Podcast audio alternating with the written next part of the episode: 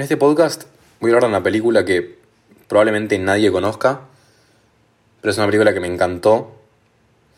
Es un podcast que probablemente no escuche mucha gente, pero no me importa porque realmente es una película que tengo que hablar, no la hablé con nadie, no la mencioné a nadie porque nadie me entiende cuando le hablo de esta película.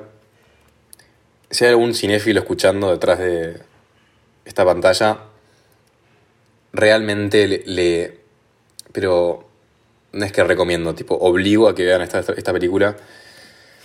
Estoy hablando de The Incredible Shrinking Man, con la pedorra traducción de El increíble hombre menguante. Eh, nada, traducción pedorra. Y creo que es, hoy en día la considero mi película preferida. Así que ojalá que con este episodio les dé ganas de ver esta peli. Hola, yo soy Marcos y esto es Expreso de Cine.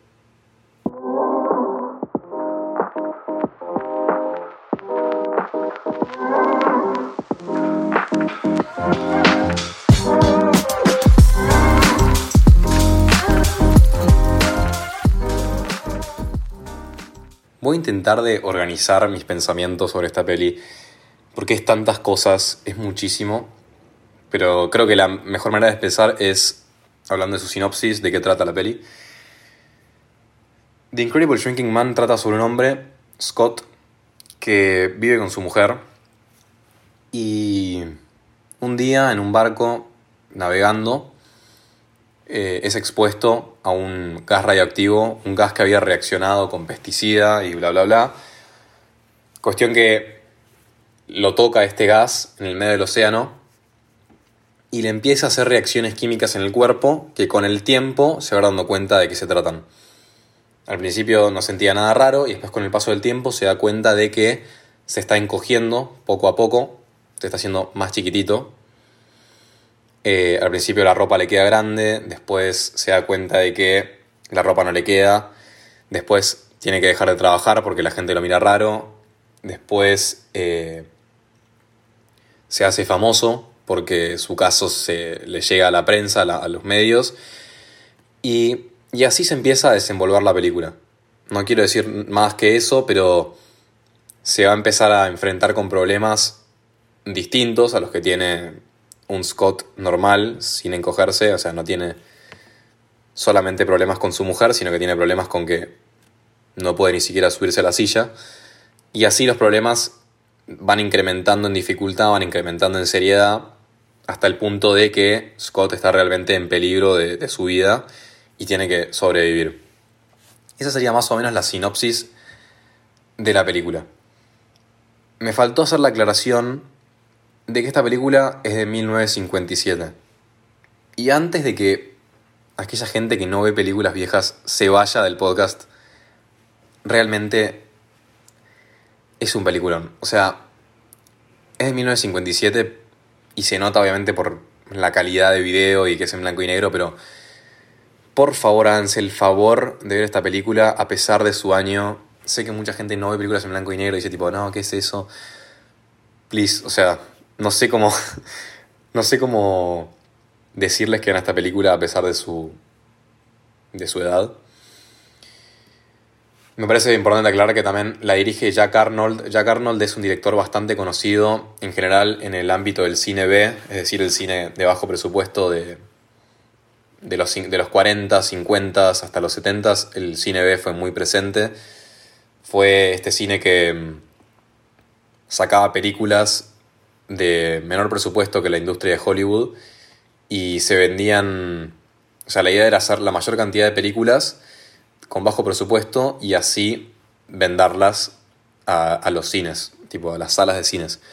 Entonces este modelo de industria o sea, dependía de la cantidad y no de la calidad. Pero este, esta excepción es parte de este cine B, pero también es de increíble calidad eh, Jack Arnold dirige además El monstruo de la laguna y un par de películas así de cine B muy conocidas. Eh, o sea, es un director bastante conocido, que yo hasta esta película no, tenía ni idea de quién era. Y mm, ya dije que es del 57, la dirige Jack Arnold, la protagoniza Scott, o sea, el actor es Grant Williams y su mujer que es Louise. eh, es interpretada por la actriz Randy Stewart. Y, esos serían todos los datos técnicos de la película. Además de que la película dura una hora y 21 minutos. Otra de las cosas que digo en mis podcasts es que las películas cortas que tienen una buena historia en general me llegan bastante. No es que no me gusten las películas largas, sino que estas cortitas, pero efectivas, me, me llegan mucho. Me, siempre me interpelan un montón. Y esta es una de ellas. Bueno, ahora sí. ¿Por qué es tan buena esta peli? Quiero explicar eso. Así los convenzo de verla. Y tengo gente con quien hablar de, la peli. Porque no la vio nadie. O sea, la vio muy poca gente. Esta peli lo primero que se viene a la cabeza es los cambios de tono tan bien logrados. Muchas veces uno escucha tipo, eh, esta peli me encantaba hasta que cambia de tono radicalmente y me dejó de gustar. Eso se escucha mucho, especialmente en Letterboxd o en, en discusiones de cine, como que venía, venía un tono marcado y después, después de un cambio, después de algo que quiebra, se va todo al carajo y es otro tono, nada que ver. En esta peli se cambia muchas veces de tono, creo que dos, tres, cuatro veces hay como momentos claros donde la película empieza como a cambiar. Y esto dentro de una hora y veinte de, de, de, tiempo, ¿no? Aclaro como que es una película corta, pero que va cambiando muchísimo. Al principio empieza a ser como una especie de dramedy, una especie de drama con comedia, como estos cambios de, de Scott, de que empieza a hacerse más chiquito y que nada, uh, mira qué gracioso, es más, es más chiquito que la mujer, o uh, mira, es más chiquito todavía, no se puede subir a la silla. Eh, parece tipo, los medios lo empiezan a joder porque es como, eh, como que padece de enanismo y, y al principio es todo muy, muy comedia barata. No lo digo como algo malo, lo digo como que es comedia barata, es lo que es. Y después eh, deja de ser comedia y empieza a ser mucho más drama. Scott se empieza a pelear muchísimo con su mujer porque siente como una especie de complejo de inferioridad, se siente menor, se siente que la mujer lo tiene que cuidar, le tiene que traer la comida porque él no puede hacer absolutamente nada, él tiene que dejar de trabajar, lo que implica que la mujer tiene que salir, él se queda. Acordémonos de nuevo que esta película salió en el 57, dentro de un contexto donde, ¿cómo decirlo sin que parezca tipo ofensivo? Eh, donde el hombre como que predominaba, no sé, eh, como que estaba mejor visto en Estados Unidos si el hombre salía a trabajar y la mujer se quedaba a, a limpiar y a atender de la casa. No es que esté de acuerdo, solamente estoy como haciendo la aclaración de el contexto histórico donde se filmó la, la película, ¿no? Eh, venía diciendo eso, ¿no? Que se empieza a enojar por este complejo de inferioridad y después llega un punto en el que Scott es tan chiquitito que tiene como el tamaño de, de un Lego, como para compararlo con algo. Y ahí empieza a tener más, más quilombo porque eh, es tan chiquitito que el gato lo ve como, una, como un insecto, como comida, el gato de la casa. Y ahí es cuando la película cambia radicalmente de cómo venía y empieza a ser una película mucho más de, de, de supervivencia, de como hay un cambio de género total, la película pasa de ser este dramedy a una película de muchísima tensión. Es, se empieza a ser una película de, de, suspenso y de. no solo de suspenso, sino que de aventura también, como una mezcla de los dos. Muy, muy bien lograda. Se empieza a notar muchísimo más el diseño de producción, cosa que antes no se destacaba. Eh, porque ahora básicamente Scott convive con un, con un mundo que todo le queda grande, o sea, una caja de... ¿Cómo se llama? Una caja de... Una caja de fósforos se convierte en su casa, básicamente. No quiero spoilear nada, pero bueno. Eh, como que esas cosas empiezan a notar. Acordémonos, año 57. Eh, o sea, una locura la, la ingeniedad del director. Y bueno, y después sigue su vida y empieza a tener que sobrevivir con un mundo donde todo es enorme para él. Y esa parte, o sea, todo es es como después de la mitad de la película que todo es realmente perfecto, tipo es, es tan cronometrado todo, es tan, tan bien logrado y nada, me fascina eso, me fascina. acordémonos también, nada de efectos especiales, entonces Jack Arnold lo que le pasa es que está forzado a dirigir de una manera que la perspectiva la pueda como reflejar en cámara, como que la mujer parezca más alta y el más chico sin tener que usar eh, efectos especiales. Entonces lo que hace es como hacer que la, la el diseño de producción, o sea, tipo las sillas que, en las que está sentado Scott parezcan más chicas y donde está parada Luis eh, que parezca más, más grande. Entonces es todo un juego de perspectiva que al que le interesa, Jack Arnold tiene una entrevista donde explica todas estas cosas, que yo después de verla me volví fanático y empecé a buscar cosas de Jack Arnold. Y hace como un laburo muy, muy artesanal de, de, filmar esto, como no, no, se ve nada de eso hoy en día, lamentablemente, como que tiene, es un gran director. Porque me olvidé de aclarar que no la dirige, digo, no la escribe Jack Arnold, la escribe Richard Matheson, que es el autor del libro The Incredible Shrinking Man.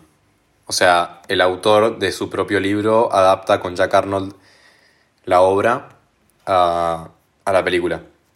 Hay un par de cosas que cambian, es muy distinto, o sea, como que la historia cambia bastante para, que la película sea más acorde. Eh, todo eso se puede ver también en entrevistas. Y, pero ¿por qué más la película es, es lo que es? La peli, además de todo lo que dije, tiene escenas como en particular, como escenas puntuales que decís tipo, a la mierda lo que estoy viendo.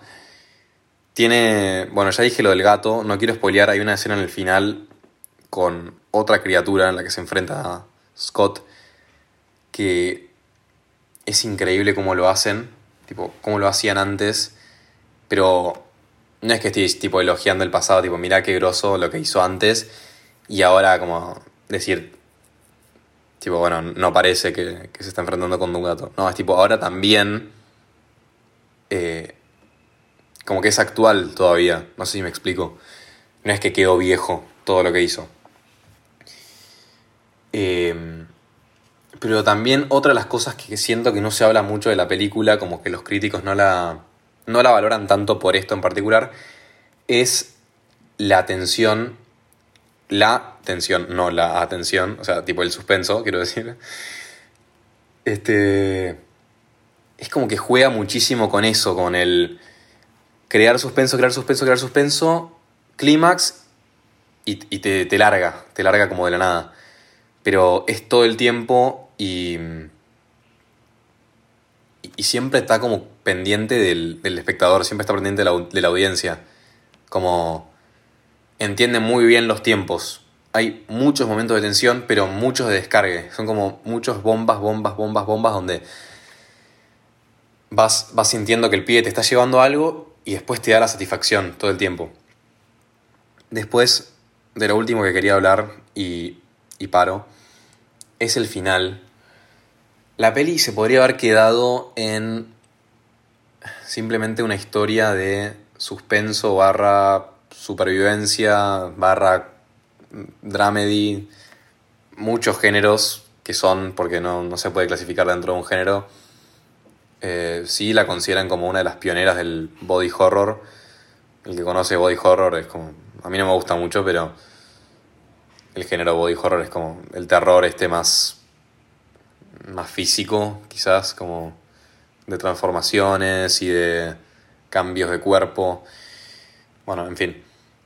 A pesar de ser todos estos géneros mezclados, el final le da un toque como muy existencialista, muy, muy profundo, muy profundo, que, que se puede interpretar de un millón de maneras y...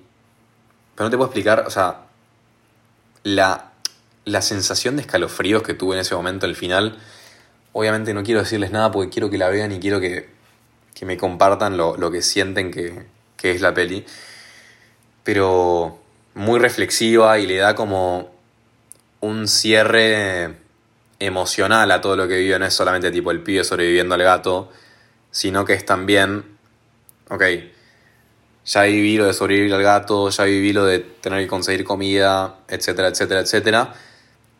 ¿Qué significa esto a nivel vida humana, a nivel como soy chico, nadie me ve, como me siento diminuto? Tiene como un final sentimental que salió de la nada. Que bueno, o sea, se lo estoy semi spoileando porque la idea es caer en eso, tipo, sin expectativas, pero es muy, muy groso. Esa parte no estaba escrita en el libro. Creo que la, discuten como Jack Arnold y, Richard Matheson la, la, discuten y como surge el final para darle como un toque más lindo y que sea más, más tradicional y más clasicona en el sentido de Hollywood, como que termine con un final lindo y no, no la depresión de que el pibe es básicamente un enanito y nadie lo puede ver. Entonces el final también, cosa de locos. En fin, eh, basta de hablar de Ant-Man 3, Ant-Man Quantumania, todo bien con las, el hombre hormiga de Marvel, la verdad, no sé, se cae a pedazos.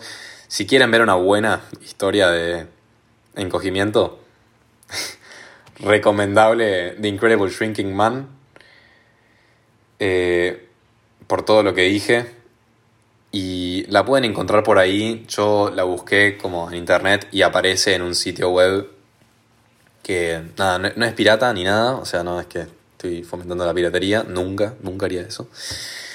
Es una, o sea, se encuentra en un sitio, no me acuerdo muy bien el, el link. O sea, si no la encuentran, pídanmelo y se los mando por Instagram. Ah, y eso me hace acordar. Eh, mi Instagram es Expreso de Cine, todo junto con doble S. Cualquier duda, comentario, pregunta o simplemente si quieren charlar, mándenme por ahí. Y ojalá que les haya gustado el episodio. Nos vemos para la próxima. Chao.